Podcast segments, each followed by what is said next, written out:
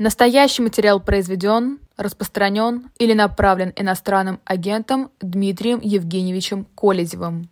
Всем добрый день, вы смотрите и слушаете YouTube-канал «Живой гвоздь». У микрофона Лиза Никина, это программа «Персонально ваш». И в гостях у нас сегодня Дмитрий Колезев, главный редактор, э, редактор издания «Репаблик». Дмитрий, здравствуйте. Добрый день. Скажите, что вы почувствовали, когда прочитали сообщение о том, что дроны, целая компания большая дронов совершила налет на Москву утром? Ну, а, наверное, было ощущение того, что это рано или поздно случится. Этого, этого ждали все последние месяцы.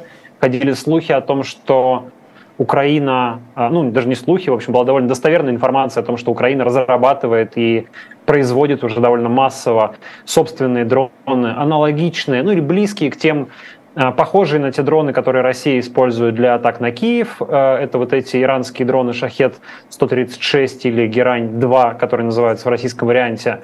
А, мы помним, что много месяцев назад уже появилась, появились системы ПВО «Панцирь» на крышах нескольких, некоторых зданий в Москве и в некоторых местах в столице. Поэтому ну, мы помним прилеты дронов по а, куполу Сенатского дворца в Москве, так что, вероятно, какая-то более или менее массовая атака дронов была вопросом времени.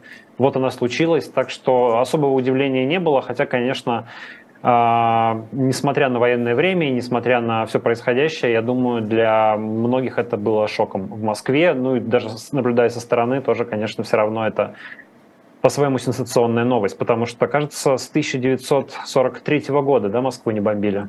Ну, все-таки бомбежкой, наверное, назвать это не совсем правильно. Мы видим, что повреждения совсем незначительные, большая часть дронов была сбита средствами ПВО. Просто я с удивлением поняла, что я особо ничего не почувствовала, при том, что я живу на юго-западе, дроны как раз вот где-то в этой стороне летали, mm-hmm. я проснулась, я прочитала новости, думаю, ну, ну да. И самое странное, что это, кажется, совпадает с тем ощущением, которое хотят создать российские власти. Мы видим, что это не комментируют как что-то экстраординарное. Ну, мы хорошо справились, все нормально, все обстрелы вот этих приграничных регионов российских точно так же проходят как бы мимо. Ну да, но происходит, мы не будем обращать на это внимание. Ощущение, что власти пытаются сделать вид, что ничего не происходит, это как бы так, ну, где-то сбоку, это нас не касается. Ну, э, совсем сделать вид, что ничего не происходит, не получилось, судя по тому странному интервью, или точнее не интервью, а комментарию, который Владимир Путин дал э, вчера вечером. Э, с утра, я напомню, пресс-секретарь президента Дмитрий Песков сказал, что Путин не планирует какое-то выступление делать по этому поводу, но к вечеру, видимо, не знаю, может быть, измерив состояние общественного мнения, оценив его, все-таки Путин решил выступить. Сделал он это в странном формате руководителю оси, а, то есть, ну, как бы даже не журналисту, да, там, не, а, не отвечая на вопрос прессы, а, ну, вот чиновнику буквально комментируя, сделал заявление. Заявление было, ну, очень странным, я не знаю, смотрели ли вы это видео, это там 6 или 7 минут, довольно невнятного, на мой взгляд, как бы какое бы слово такое подобрать. Ну, в общем, да, довольно невнятный ответ, э, большая часть которого занимала уже привычная нам лекция о расширении НАТО и об э, обмане которому подвергли Россию. Ну и там э, в конце было сказано, что, в общем, система ПВО сработала штатно, справилась, но еще есть куда ее совершенствовать. Я все-таки думаю, что, ну вот хотя вы, Лиза, не ощутили беспокойства, но все-таки, наверное, жители домов в Москве, а, в которые ударились эти дроны или э, которые находились рядом, все-таки, наверное, они предпочли бы, чтобы как-то система ПВО сработала более эффективно, чтобы все-таки эти дроны не добрались до их домов. А, наверное, жители там Рублевки, Барвихи и Жуковки, может быть, как бы и рады, что к ним ничего не упало, и у них там все уничтожили, но все-таки в Москве кое-куда эти дроны долетели. Спасибо, что не, не было было больших взрывов э, и не было серьезных жертв. Не, ну хорошо, говорить, что не было беспокойства, это не совсем правильно. Скорее не было ни удивления, ни шока. Было ощущение, что да, ну рано или поздно оно бы случилось. Беспокойство, ну, наверное, в какой-то степени присутствовало, потому что ну, потому что, да, оно прилетело, оно может где угодно взорваться, но, тем не менее, это не воспринималось как что-то, вот как конец света, конец э, мироощущения. Я просто пытаюсь понять, интересно, как воспримут это люди, как э, Украина государство-террорист, или как вот где-то Владимир Владимирович что-то сделал не так? Ну, это хороший вопрос, и я сам пытаюсь как-то понять по Э, ну, по соцсетям, не знаю, по общению с людьми, которые живут в Москве, э, как они на это реагируют. То есть вот, например, люди, которые были настроены антивоенно, меняет ли как-то это их отношение?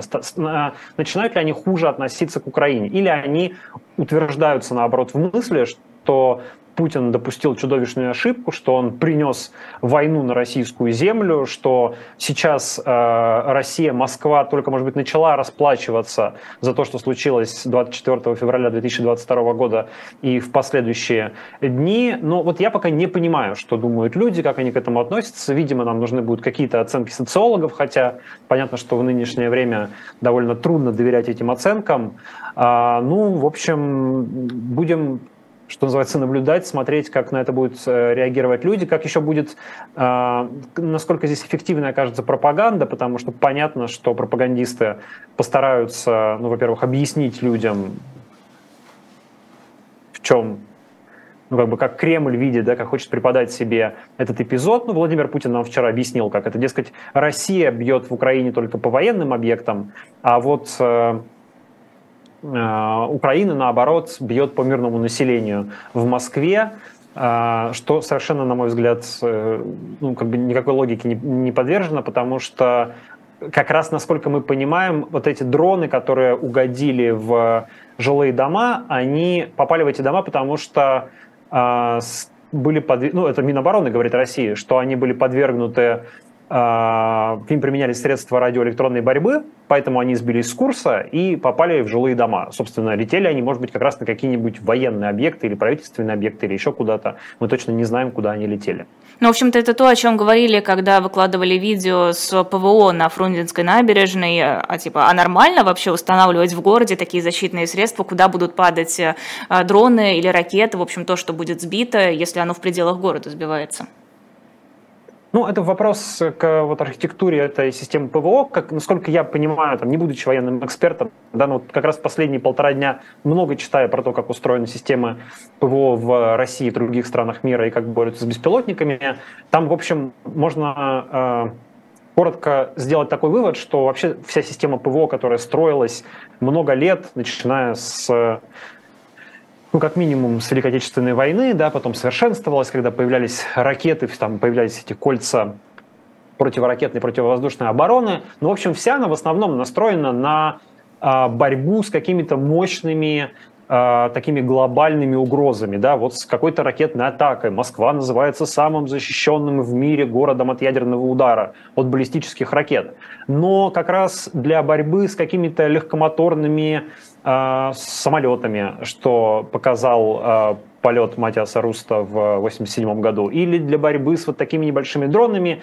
Вся эта очень большая, дорогая, громоздкая и довольно мощная система ПВО-ПРО подходит, видимо, мало, потому что а, дроны эти летят низко, на медленной скорости, замечаются они плохо, а, они запускаются, как известно, целыми стаями, поэтому даже если некоторые из них сбиваются, то другие долетают. Ну и как раз с ними должны бороться вот эти комплексы «Панцирь», которые а, работают в ближнем радиусе. Не очень хорошо, насколько известно, они справляются тоже с этими беспилотниками. А, по не, такой не вполне подтвержденной информации в Нагорном Карабахе во время последнего а, обострения конфликта как раз то ли один, то ли несколько панцирей были уничтожены а, беспилотниками, после чего эти панцири дорабатывали, стало понятно, что они совершенно, ну, очень плохо защищены от таких атак, там придумали для них какие-то мини-ракеты, которые именно против беспилотников должны быть направлены, но все-таки этих панцирей на самом деле не то чтобы сильно много, их, по-моему, на вооружении у России всего где-то 80 э, штук было в 2022 году, понятно, что многие из них нужны сейчас там э, на фронте, где они должны прикрывать какие-то войсковые объекты. А, так что на самом деле вот так вот закрыть всю Москву каким-то куполом, который бы надежно ее защитил от этих беспилотников, по всей видимости, ну, практически невозможно. В Украине мы тоже знаем, что там а, ну, вот только в последнее время эффективность работы ПВО, которая как бы настроилась, откалибровалась и теперь может более-менее эффективно защищать город от налетов шахедов, она стала там приближаться к 100%. Московское ПВО, судя по всему, пока еще далека от э, этих результатов. Вот я не понимаю, почему далека. Неужели настолько большой была уверенность, что никакие дроны до Москвы не долетят? Неужели настолько в, в, большой безопасности себя чувствовали те, кто сидит в Кремле, ну или откуда они там работают?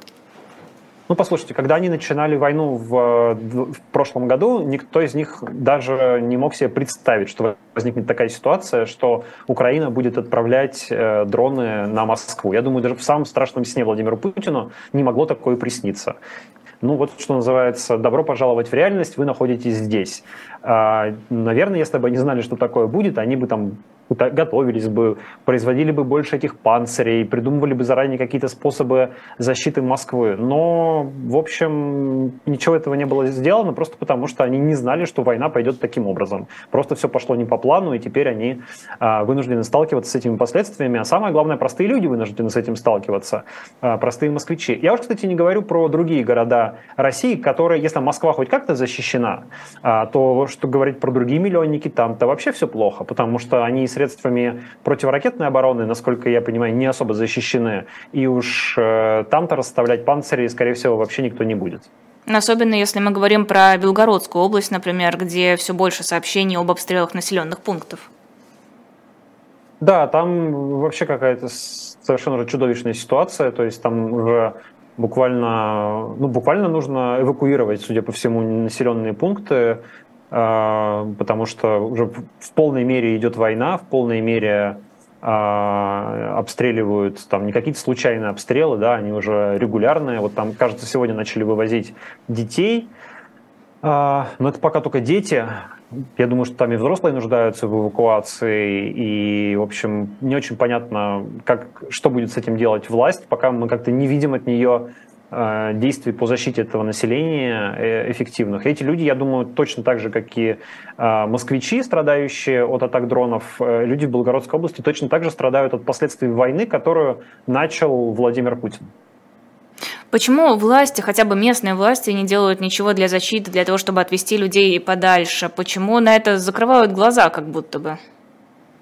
Нет, ну как ничего не делают? Они там стараются. Мы видим, что в Белгородской области губернатор Гладков там Э, ездит по этим местам, которые подвергаются обстрелам, пытается как-то э, в силу своих возможностей и своей проворливости помогать этим жителям, отчитывается об этом в телеграм-канале. Но это же... Попробуйте переселить 40-тысячный город куда-то, да, даже будучи губернатором. На это нужны огромные ресурсы, логистические. Где-то этих людей нужно размещать, их нужно кормить, их нужно поить, их нужно какие-то деньги им давать. Но из украинских же регионов увозили людей, почему из, э, так сказать, канонично российского региона не вывести тех же самых людей?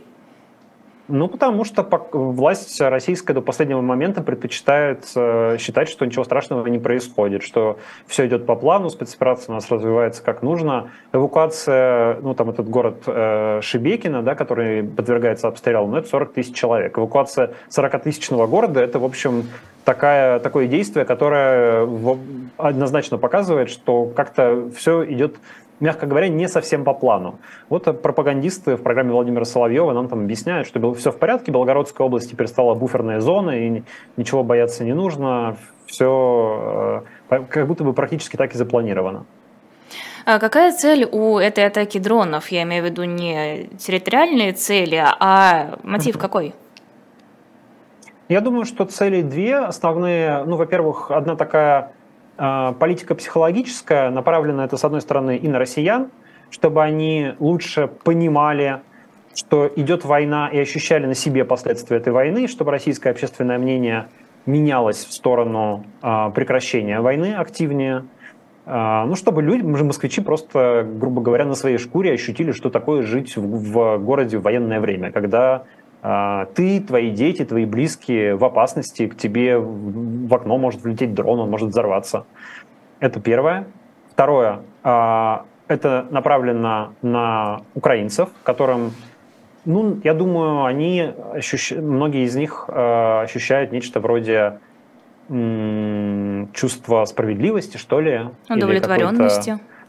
какой-то удовлетворенности, да, когда видят, что не только они э, вынуждены уже много дней подряд не спать ночами, скрываться в бомбоубежищах от постоянных э, атак Киева, но и атак на Киев, но и вот москвичи теперь тоже почувствуют, что это такое. Да? Понятно, что усталому, уставшему, а, изможденному многомесячной войной э, жителям Киева, украинскому населению тоже нужны какие-то, ну вот это можно сказать, наверное, такая, не знаю, как, как это назвать, ну какой-то определенный сигнал, который может немножечко дать им ощущение справедливости этим людям в Украине. Но э, это, безусловно, какой-то сигнал российской элите, потому что, основ, видимо, основным направлением удара предполагались дачи, э, дома российской элиты в вот этих поселках к западу от Москвы, в том числе там недалеко находится резиденция Владимира Путина. Э, и я думаю, что как раз во многом поэтому отношение россиян и даже москвичей многих, насколько я могу судить к этому удару, оно такое иногда ехидное, что ли, да, то есть как бы очевидно, что э, если дроны будут падать где-нибудь во дворе э, дворца Алексея Миллера или даже на сам этот дворец, то это не очень сильно расстроит многих россиян, так скажем. Вот. А, но есть у этого, наверное, и военный смысл, потому что когда удары наносятся по столичному городу, который очень важен с политической точки зрения, его нужно защищать, о чем вчера Путин и сказал, да, что нам нужно уплотнять ПВО в Москве, мы знаем, что для этого нужно делать. Ресурсы ПВО, они ограничены, их нужно откуда-то а, вытаскивать в Москву, скорее всего, их придется вытаскивать а, откуда-то с фронта или прифронтовой территории, или с оккупированных территорий, или с приграничных регионов, где расположены какие-то базы снабжения, склады, ну, в общем, где э, эти там панцири или другие системы ПВО сейчас защищают те объекты, которые нужны российской армии. И в контексте подготовки к украинскому контрнаступлению, вероятно, ослабить ПВО в той зоне важно. И если России придется оттягивать силы ПВО в Москву, то это может сыграть определенную роль в успехе украинского контрнаступления. Вот, кстати, о контрнаступлении. Мы слышим о нем уже довольно давно. Э, такое вот фоновое событие, которое так и не происходит. Вот, как говорил Матвей Гонопольский у нас э, в эфире в утреннем развороте в воскресенье, э, уже украинцы просто ждут, когда это случится, потому что вот это вот Петя волки, Петя волки, волки, волки, волки, уже перестаешь реагировать на это, начинаешь просто ждать, когда оно произойдет, устало наблюдаешь, когда же все-таки это случится. Можно ли это считать частью какой-то информационной войны, вот это постоянное давление контрнаступлением? Наверное, можно а, какой-то определенный такую определенную нервозность э, российской элите, российским военным это точно создает. Ну и украинцам тоже создает, наверное, вы правы. А, ну вот я помню, точно так же ждали примерно контрнаступления на Херсон, и оно тоже было таким ползучим, как вы помните, да, то есть вот как-то все сидели и ждали, что сейчас там, не знаю, десятки тысяч украинцев с криками «За Родину!», «За Зеленского!» выскочат из окопов, побегут отбирать Херсон. А этого не случилось. Все было гораздо умнее. Мы помним, да, бомбардировки а, мостов, а, удары по каналам снабжения, удары по а, логистике и россияне вынуждены были просто самостоятельно покинуть Херсон, потому что стала очевидным угроза военной катастрофы, которая нависала над городом. То есть тогда тоже не было какого-то дня, когда можно было сказать, контрнаступление Украины началось, а потом оно вдруг закончилось. То есть оно было каким-то таким медленно развивающимся, но при этом достаточно эффективным процессом. Вот и сегодня нам уже говорят украинские спикеры о том, что контрнаступление на самом деле идет. И, скорее всего, так и есть. Мы видим эти усиливающиеся обстрелы приграничных российских областей, атаки дронов на Москву, uh, заходы uh, диверсионных групп или даже каких-то крупных военных соединений в Белгородскую область. Э, происходит там, пусть не такое заметное, но тем не менее движение на Донбасском фронте, а, там периодически куда-то продвигаются понемногу вперед украинские войска в одних местах, там отступают в других, но, в общем, какое-то движение есть. Поэтому, может быть, мы и наблюдаем уже какую-то первую фазу контрнаступления, которая вовсе не обязательно должна быть чем-то таким одним большим и э, очень заметным, чтобы вдруг всем стало ясно, что вот оно случилось.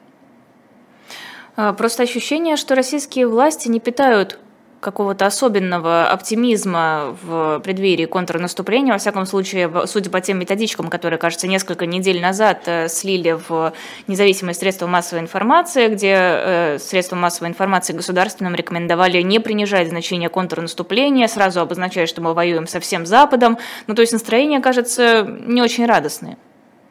Ну, наверное, учтены ошибки первого этапа войны, когда такие шапкозакидательские настроения активно распространялись в средствах массовой информации, транслировались практически всеми чиновниками, политиками, а потом выяснилось, что реальность э, для российской стороны гораздо хуже, чем пытались подать.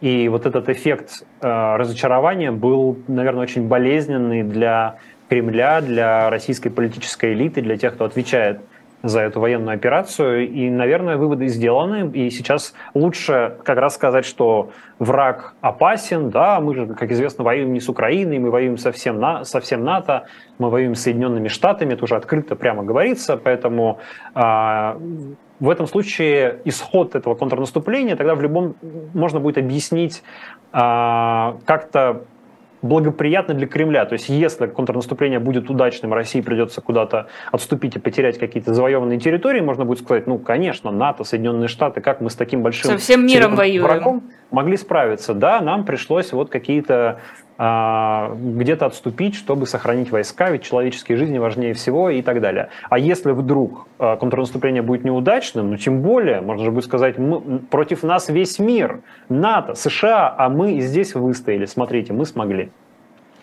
Очень много в последнее время в медиапространстве Пригожина. Его на протяжении последнего года с лишним уже достаточно много, но все плотнее и плотнее он занимает собой это инфополе. И изменилась его риторика. Какие у вас впечатления от того, что сейчас говорит Пригожин? Ну, Пригожин, э, с одной стороны, он стал, конечно, очень медийным. Э, количество медиа-контента, который он производит каждый день, просто превышает уже все разумные пределы. Реально это политик номер один в стране сегодня по своей активности. А, медиа-персона номер один. Я думаю, Именно политик. Ну, я думаю, что он политик, конечно. Он, безусловно, уже имеет политический статус. И э, просто в такой странной картине российской реальности, политической, российской политической картине, в общем, политики выглядят сегодня, ну, вот так, примерно как полевые командиры. Э, вот такова наша сегодняшняя Россия. Я думаю, что, конечно, Пригожин политик. Он делает политические заявления, он, э, он ведет нечто похожее, очень похожее на предвыборную кампанию. Да? Она такая, причем, знаете, по канонам а, не знаю, провинциального политика середины, середины нулевых годов где-то в России, да, то есть объезды объектов, просто это объекты ЧВК Вагнера, вместе с камерой и с какой-то там пресс-службой, похлопывание, значит, э, простых работяг по плечу со словами «давайте вы держитесь, мы вам поможем». «Как вы тут, мужики, справляетесь? Ну, давайте я с вами». Вот такой типа отец с солдатом, значит, э, простой, простой мужик, который э, рубит правду матку, значит, и а, защитит простых работяг, которые там сражаются на фронте за Россию, потому что какие-то толстопузы в кабинетах из красного дерева приказали им идти умирать. А, ну вот такой очень, мне кажется, на самом деле довольно кондовый даже в каком-то смысле а, предвыборный чес сейчас ведет Евгений Пригожин, но на фоне абсолютно зачищенного российского политического поля, на фоне как бы забетонированного совершенно пространства, даже вот такая на самом деле довольно бесхитростная политическая работа вызывает какую-то бурю восторга у тех, кто за этим наблюдает, и у, оппози... ну, у оппозиции как бы своеобразный восторг, конечно, да, типа, ох, что там этот Пригожин опять учудил. У ультрапатриотов это вызывает какой-то, может быть, искренний восторг. У людей вокруг Кремля это вызывает э, какое-то непонимание, то есть, так вообще можно? Кто ему разрешил? Кто позволил это делать? Сейчас э, Пригожин поехал по регионам. Вчера у него была пресс-конференция в моем родном Екатеринбурге. Сегодня у него пресс-конференция в Новосибирске. То есть человек буквально, реально как кандидат в президенты ездит по регионам, встречается с журналистами, дает пресс-конференции. Но это совершенно э, удивительное для современной России явление. Нам надо только порассуждать о том, к чему это все ведет и что, э, что из этого вырастет. Увидим ли мы Пригожина на президентских выборах в качестве кандидата? Возможно, мы увидим. А, пойдет ли он туда сам или, так сказать, это какой-то проект, согласованный там, с Кремлем, с администрацией президента, с какими-то определенными силами в российской элите? Но вот здесь можно порассуждать. Давайте порассуждаем. Ваша версия. Хм. Но мне кажется, что Пригожин, я предполагаю все-таки, что он, э, скорее всего, сейчас считает себя каким-то более или менее самостоятельным игроком. Считает а, себя. Я думаю, что он считает себя, да. У него, конечно, есть союзники определенные, у него есть люди, которых он, счита, которых он э, считает, ну, если не своими покровителями, то своими возможными какими-то партнерами в политическом процессе. Ну, он, например, о губернаторе Дюмине отзывался положительно, да, он там неплохо отзывается о ФСБ, в отличие от Минобороны, например. Я так предполагаю, ну вот в моей картине мира примерно так, да, Пригожину Путин э, прямо или какими-то намеками дал ему роль такого человека, который э, должен выступать противовесом для армии, чтобы армия в период войны не превратилась в политическую силу. Российские руководители, советские руководители со сталинских времен боятся того, что армия а, возьмет на себя политическую роль, совершит военный переворот и а, захватит власть в стране. Вот я думаю, что у Владимира Путина такие опасения тоже есть. Он вообще человек, как нам теперь видится, такого параноидального склада. Он привык создавать э, такие системы э, противоборства, системы издержек и противовесов, которые э, людей или организаций, кланов, которые должны с друг с другом бороться. Вот мне кажется, что у Пригожина роль такого ограничителя для а, Сергея Шойгу, для э, генералов, чтобы они не превратились во что-то политически значимое в ходе этой войны. Не очень Но, понимаю, да, как это работает. Как э, Пригожин должен мешать этим товарищам превратиться во что-то политически значимое? Если мы говорим про медийное пространство, они вроде и не пытаются, они абсолютно такие вот говорящие головы. Если мы говорим про реальную силу, про реальное влияние политическое или силовое, то как он им помешает? Ну, ну а как, ну что значит не пытаются? Мы же не а, как вам сказать, мы, например, видели, когда а, отдельные генералы там, получали какие-то назначения и с, ними связывались с надеждой. Ну, например, Сергей Суровикин, помните, когда он в свое время был назначен командующий, Генерал командующим специальной военной да, операцией, э, люди поддерживающие войну, там ультрапатриоты, люди патриотического склада или патриотического в кавычках, неважно, они вот буквально восторгались им, говорили, вот пришел настоящий военачальник, вот это настоящий а, какой-то боевой генерал, вот он сейчас всем покажет, да, то есть э, он резко в, каком, в какой-то среде стал приобретать популярность. Но мы же не а, видели от него каких-то зажигательных речей, не видели, как он ведет за собой толпу силой своей харизмы.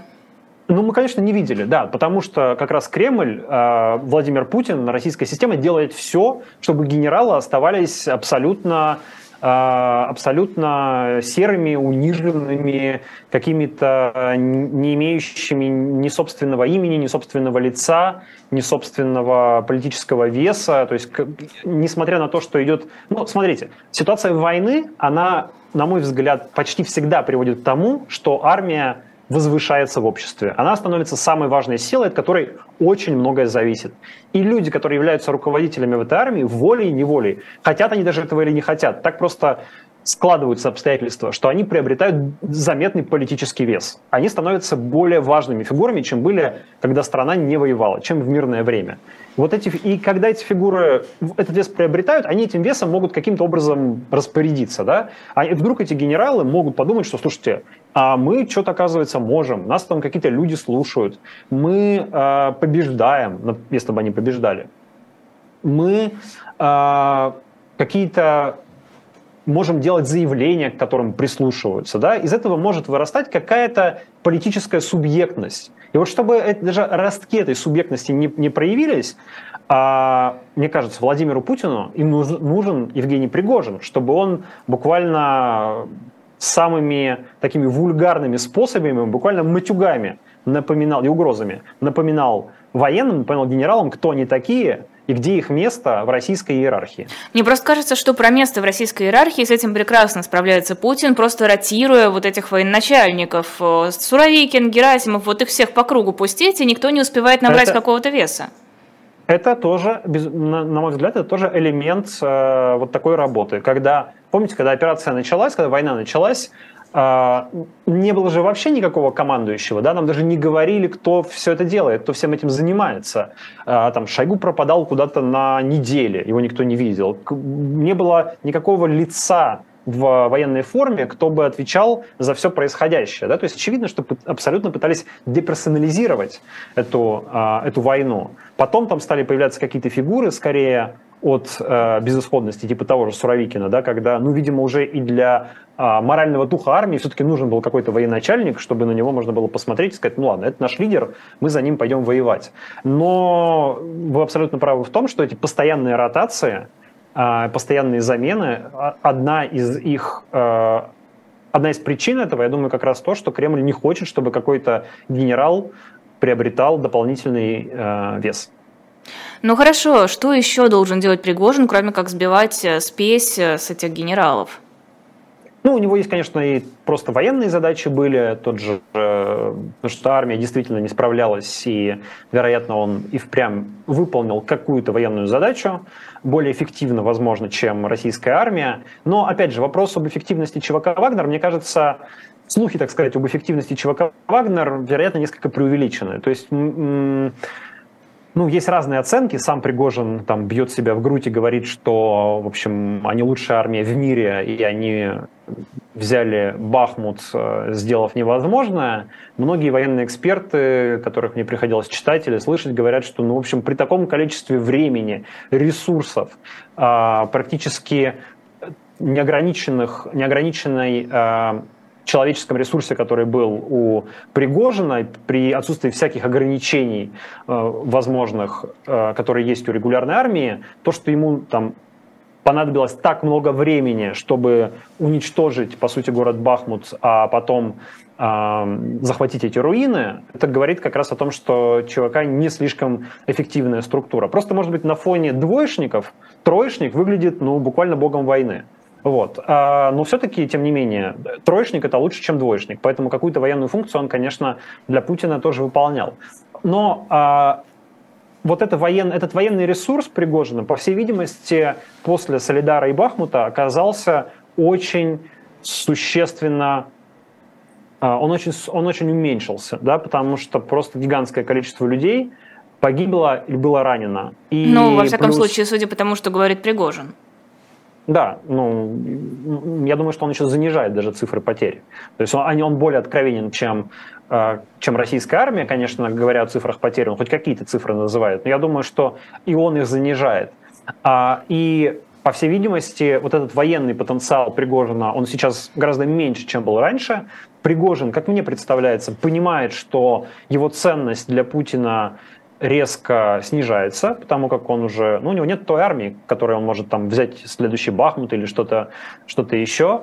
Поэтому он э, экстренно пытается конвертировать определенный военный успех в медийный и политический вес для того, чтобы как-то в этой системе уцелеть, выжить э, и продолжать существовать. И насколько его нынешняя деятельность, вот эти его предвыборные ну, или похожие на предвыборные поездки являются там, проектом администрации президента или его собственной инициативой, мне лично сказать сложно. Я не исключаю, что это отчасти и его э, самодеятельность, может быть, в общих чертах согласованная с кем-то наверху, но я думаю, что он, э, чувствуя, понимая, что у него есть такой определенный карт-бланш, и он сегодня в уникальной ситуации, когда ему позволено то, что не позволено другим, он пытается, в том числе в контексте президентских выборов, а, набрать какой-то вес, чтобы с ним вынуждены были считаться люди в Кремле, а, ФСБ, в Минобороны, чтобы его просто не уничтожили после того, как война в Украине там, пройдет определенную стадию.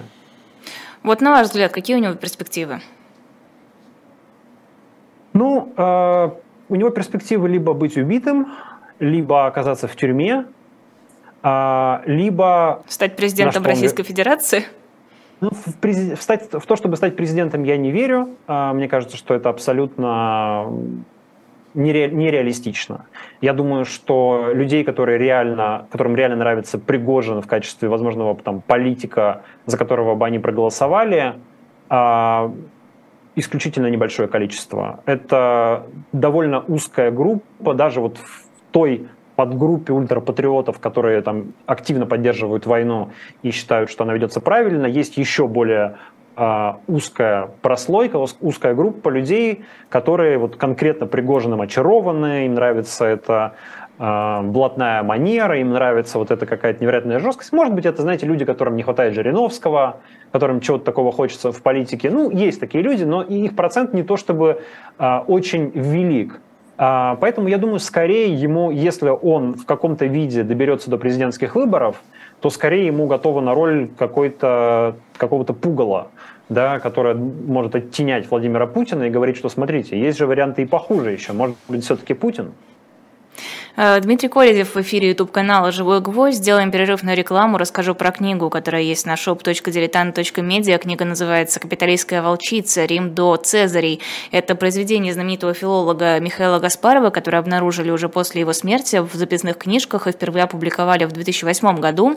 Это рассказ об основании Рима, о первых царях, их изгнании, римских богах, жрецах и верованиях, об исторических деятелях и военных действиях. Книга на shop.diletant.media с печатью от Эхо. Можете зайти, а, полюбоваться, и если понравится, выбрать, заказать ее. Кстати, по поводу основания Рима, в новом выпуске журнала «Дилетант» есть еще статья, посвященная Ромулу и Рему. Это новая рубрика, моя рубрика, а, про исторических личностей, которые полумифические, непонятно до конца, существовали они на самом деле или нет. И вот эта первая статья в новой рубрике посвящена как раз Ромулу и Рему, так что тоже заказывайте. Вы нас таким образом поддерживаете, мы это очень сильно ценим.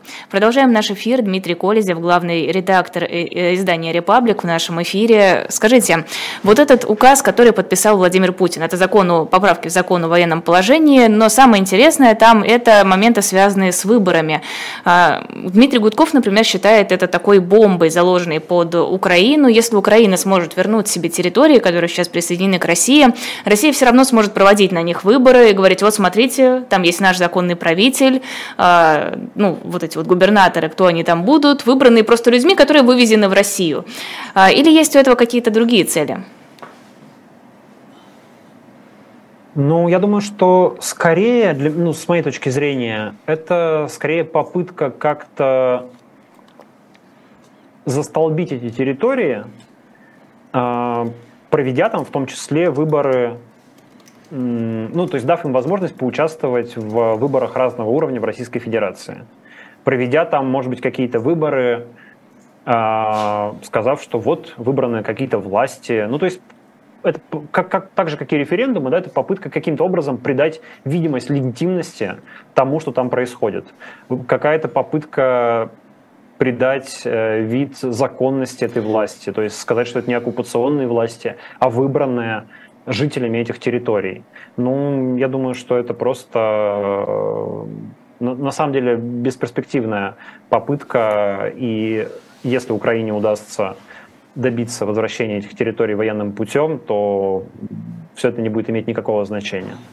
А зачем вообще российские власти так концентрируются на законодательстве, связанном с выборами? Мне кажется, что институт выборов в России, в принципе, уже настолько бессмысленен, настолько нелеп, потому что не имеет никакого значения, за кого голосуют люди, что вводить какие-то законы, ну зачем? Можно же просто по-старым делать так, как тебе нужно. Ну, выборы важны. Нет, выборы важны. Все равно власти нужен какой-то источник легитимности в России. А, и даже если выборы абсолютно срежиссированы, даже если они а, фальсифицированы, даже если все об этом знают, но никто об этом, конечно же, открыто не скажет и не говорит, я имею в виду из представителей власти или и даже из э, обывателей, все как бы делают вид, что выборы настоящие. А, и это источник легитимности власти, и это важная процедура для политической системы российской, потому что таким образом в этой политической системе, э, ну, собственно, это объясняет, откуда эта власть берется. Э, ведь нет другого никакого источника, да, нет, э, Владимир Путин там не помазанник Божий, э, не монарх, не, не монаршей э, крови, значит, э, откуда взялась его власть, да, откуда вообще власть берется в Российской Федерации. Но ну, есть только один какой-то ответ. Она берется э, от, от выборов, от людей. Люди сами вот выбрали эту власть. Без этого вся эта система, вся эта конструкция, как бы она из нее извлекается какое-то очень важное основание. Поэтому все равно выборы проводятся, они важны. Власть видит в этом способ собственной э, легитимации и э, в том числе э, какого-то убеждения населения в том, что все в порядке, власть формируется как раньше, выборы проводятся, в общем, ситуация не критическая, ничего принципиально не изменилось, все идет своим чередом. Но ведь это же прекрасно то же самое делается с помощью фальсификации. Смотрите, вот у нас были выборы, ой, как удивительно, все проголосовали за, и там дальше нужный кандидат. Или вот смотрите, а, присоединенные территории, все дружно, 98% граждан проголосовали за присоединение к Российской Федерации. Ну да, да, да. Это абсолютно так и устроено. Ну, то есть, ну, видимость же этого создается. То есть людям нужно сказать, что а, у того или иного решения есть какая-то, какой-то источник легитимности. Почему эти территории вдруг оказались в составе Российской Федерации? Потому что Путин э, сошел с ума в Кремле и решил их присоединить к России? Нет, потому что люди так решили. Говорит Путин, говорят все, да, то есть там также официально заявляется, это воля людей, это люди так решили.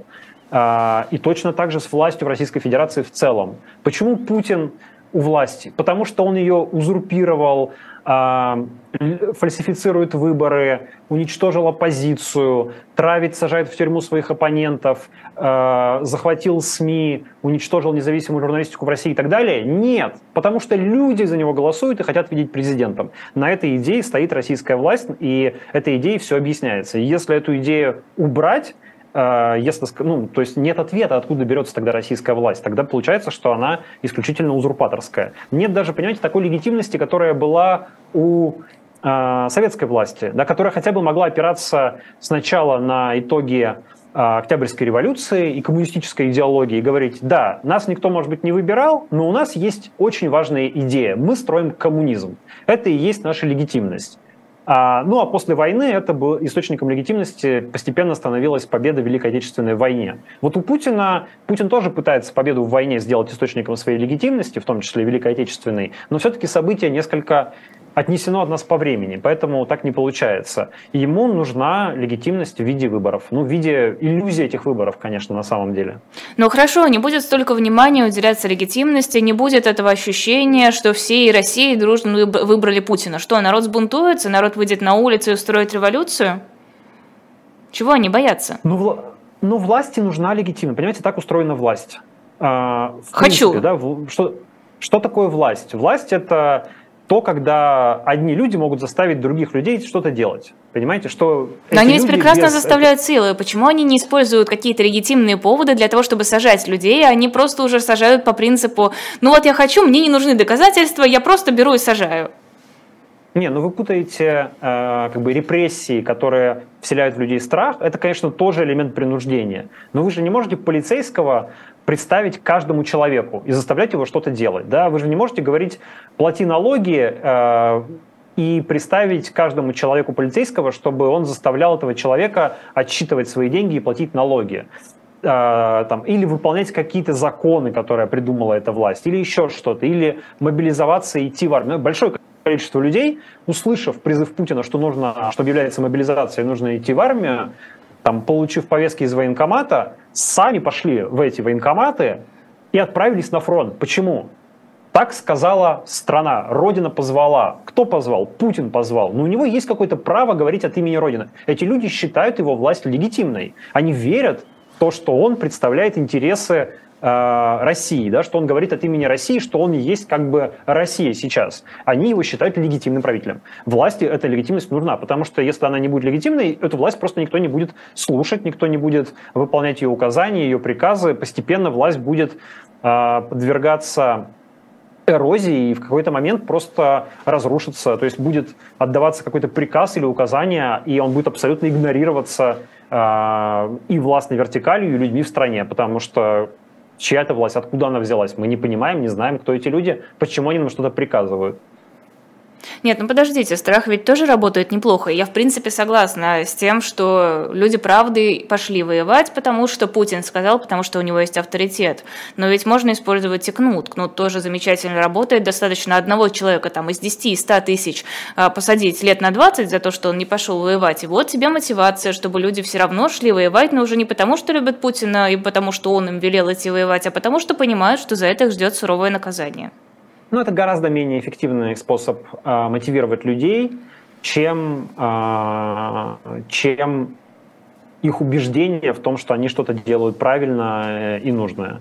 То есть если взять 100 человек и сказать, э, вы должны воевать, никак им не объясняя, да, там, за что они должны воевать, почему они должны воевать, просто вы должны сейчас отправиться в окопы, за кого-то погибать. Эти люди скажут, нет, мы не хотим, окей, тогда мы э, подвергнем вас децимации каждого десятого казним, и, а остальных ну, остальные вынуждены будут подчиниться. Но как они будут воевать? Что они будут делать? Они разбегутся или сдадутся в плен э, при первой возможности, да, или возьмут оружие свое, нападут на собственных командиров, поднимут бунт, да, но это очень ненадежный способ э, на, одной, только, на одном только страхе, на одном только насилии принуждать людей к чему-то. Нет, конечно, фундаментом власти является легитимность этой власти, убежденность людей в том, что э, тот приказ, который им дается, то указание, которое они получают, это оно имеет какое-то обоснование. Почему? Потому что его дали люди, которых выбрала в целом Россия. Да, это какое-то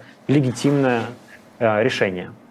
Тогда мне не очень понятно, почему на протяжении стольких лет власть так мало делала, чтобы завоевать народную любовь. На, наоборот, она будто максимально отдалялась от людей, показывая, что все их проблемы не имеют для власти никакого значения. Ведь было бы, наоборот, очень эффективным инструментом, чтобы люди, правда, шли в бой за Путина, ведь он наш, он о нас заботился, он нас любит. Ну, они идут. Многие идут. За Путина. А, Не за Россию, ну, за Путина. Ну, послушайте, кто-то идет из-за Путина, конечно, кто-то вполне верит в формулу «есть Путин, есть Россия», кто-то приравнивает Путина к России. Мы не можем залезть в голову каждому там, мобилизованному или добровольцу и узнать, за что они идут погибать. Но, в общем, давайте тоже не будем преуменьшать а, способность а, Владимира Путина влиять на умы многих россиян. Да? Очень многие россияне ему верят, очень многие россияне доверяют тому, что слышат. Очень многие россияне считают, что он поступает правильно. Это следствие довольно хитроумной, многолетней а, работы пропаганды, лжи и всяких хитроумных политехнологических манипуляций, которые продолжают, э, которые делают Владимира Путина и сохраняют его сравнительно популярным политиком в России. Как бы мы там к нему не относились, как бы он нам э, не был э, противен, потому что он ведет эту ужасную войну и по другим причинам, тем не менее, огромное количество людей в России по-прежнему считают, что он хороший, легитимный и правильный президент, он все делает верно, он защищает страну от атаки Запада там, и еще что-нибудь. Что можно противопоставить этой убежденности? Что, в принципе, способно эту убежденность поколебать? Ну, э, пока мы таких вещей, которые бы в значительной степени у большого числа людей колебали эту убежденность, мы не видим. То есть, э, наверное, наверное, если бы у нас была возможность обратиться к каждому россиянину и на протяжении какого-то времени продолжительного, недели, месяца или двух месяцев или полугода а, доносить до него более правдивую информацию, чем он получает сейчас, то, наверное, это бы возымело какой-то эффект, и, скорее всего, это бы постепенно бы разрушило эту веру в Путина, в его а, в то, что он все делает правильно. Но как раз вот эта вот магия пропаганды, которая имеет влияние на гигантское количество людей, которая многомесячной, многолетней своей чудовищной, мощной работой очень исказила сознание людей. Вот как раз это, мне кажется, делает э, сейчас среди многих веру в Путина и веру в, э, в то, что он делает, очень трудно поколебимой. А военное поражение способно ее поколебать? Ну, э, вероятно, да. Э, я думаю, что это, конечно, было бы мощным таким холодным душем и отрезвляющим э, событием для многих россиян, в том числе для части ядра сторонников Путина, потому что среди них больше сторонников войны. Но вряд ли это военное поражение будет полномасштабным. Ну, то есть мне, если честно, мне трудно представить ситуацию, при которой Россия терпит какое-то а, ну, потеря Крыма, хотя потеря Крыма, наверное, возможно. Наверное, это не совсем нереалистичный сценарий, это можно будет считать явным военным поражением Путина. Конечно, пропаганда и в этом случае постарается объяснить, что все так, как надо, но думаю, да, это, конечно, бы сильно э, изменило отношение к Путину. Именно потеря Крыма? Как ну, нечто думаю, сакральное? Да. А, ну, как один из как раз э, источников такой путинской харизмы в широком смысле этого слова, да, его э, репутации, ну, он же сам старательно с 2014 года как бы сакрализировал Крым как какой-то очень важный для России регион, как какое-то очень важное приобретение, как какое-то очень важное свое завоевание. Он сам все сделал для того, чтобы большое количество россиян считало Крым чем-то невероятно важным. Хотя до 2014 года многим из них на Крым было абсолютно наплевать. Вот. А, и потеря Крыма, наверное, на этих людей может оказать э, определенное воздействие. Это, конечно, очень важный символ. Хотя, в общем, я думаю, что даже в этом случае при некоторых усилиях российская пропаганда и Кремль вполне могут сохранить Путина у власти. Э, ну, перебьются россияне и без Крыма. Я думаю, многие из них уже и сами понимают, что это не то чтобы э, полезное приобретение оказалось в конечном счете. А, вот иногда читаю новости, мне непонятен сакральный смысл некоторых действий. Например, объявление в розыск трех украинских генералов, генералов включая, в общем-то, Залужного. Зачем? Это выглядит... Одно дело, когда, не знаю, вот Дмитрия Колезева объявляют в розыск. Дмитрий Колезев может приехать в Россию теоретически зачем-то, и вот, э, нате, сюрприз. А вот Залужного-то он что, в гости к Путину поедет? Вот я тоже не знаю. Мне тоже вызывает, конечно, это все время улыбку. И сенатора Линдси Грэма надо объявить в розыск, несмотря на то, что видео с ним было смонтировано, и потом Залужного. Ну, я так думаю, что тут какое-то скорее играет роль желание каждого ведомства как-то выслужиться, а, засветиться в информационном поле, ну и показать э, высоким начальникам в Кремле, что они тонко чувствуют политический момент. Понимаете? Ну вот а, депутаты могут что-то заявить, значит, там политики могут какие-то действия произвести, а что делать э, МВД? Да, вот министру Колокольцеву тоже хочется как-нибудь участвовать в политической жизни страны. Вот у него есть суперинструмент, он может объявлять в розыск тех, кто, э, тех, кто выступает как-то против России. Да, вот есть какой-то информационный повод. Дроны на Москву полетели. Пожалуйста, Залужного в розыск объявим. Завтра еще что-нибудь случится, еще кого-нибудь объявят в розыск. Ну, в общем, мне кажется, что это просто какое-то, ну, если честно, анекдотическое совершенно поведение, а, которое обусловлено такой вот ведомственной э, прытью, можно, наверное, так сказать. И, кстати говоря, в чем-то э, дефицитом отсутствием реальной политики в России, да, потому что какая-то потребность в политическом высказывании или политическом действии у разных акторов, видимо, присутствует. То есть а это заполнение пустоты? Ну, это, ну, да, ну чем МВД заниматься вот сейчас, в период, когда идет война? Понимаете, а, у всех как там, сегодня важны те, кто делают что-то связанное с войной. Да, вот Пригожин, казалось бы, кто он такой вообще? Ну, какой-то предприниматель из Петербурга. А вот человек там взял маленький город э, в Донбассе со своими там боевиками, и теперь человек, политик номер один практически в России. Чуть ли уже не в президенты его сватают. А вот как министр внутренних дел сидит, он же министр внутренних дел, ни внешних, ни военных, ни оборонных. Ему-то что делать? А тоже, понимаете, человеку хочется как-то в политике участвовать, потому как он видит все вокруг заняты войной, а он как-то без дела сидит. Ему что там, э, карманников ловить, что ли? На ну, шпионов Москвы? ловить можно. Ну, шпионов это ФСБ, извините.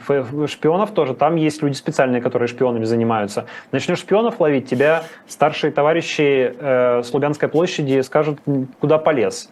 А вот в розыск объявить, ну, как-то вроде и в большой политике поучаствовал, и практически на тему войны высказался в пользу России, да, и, и делать-то ничего не надо.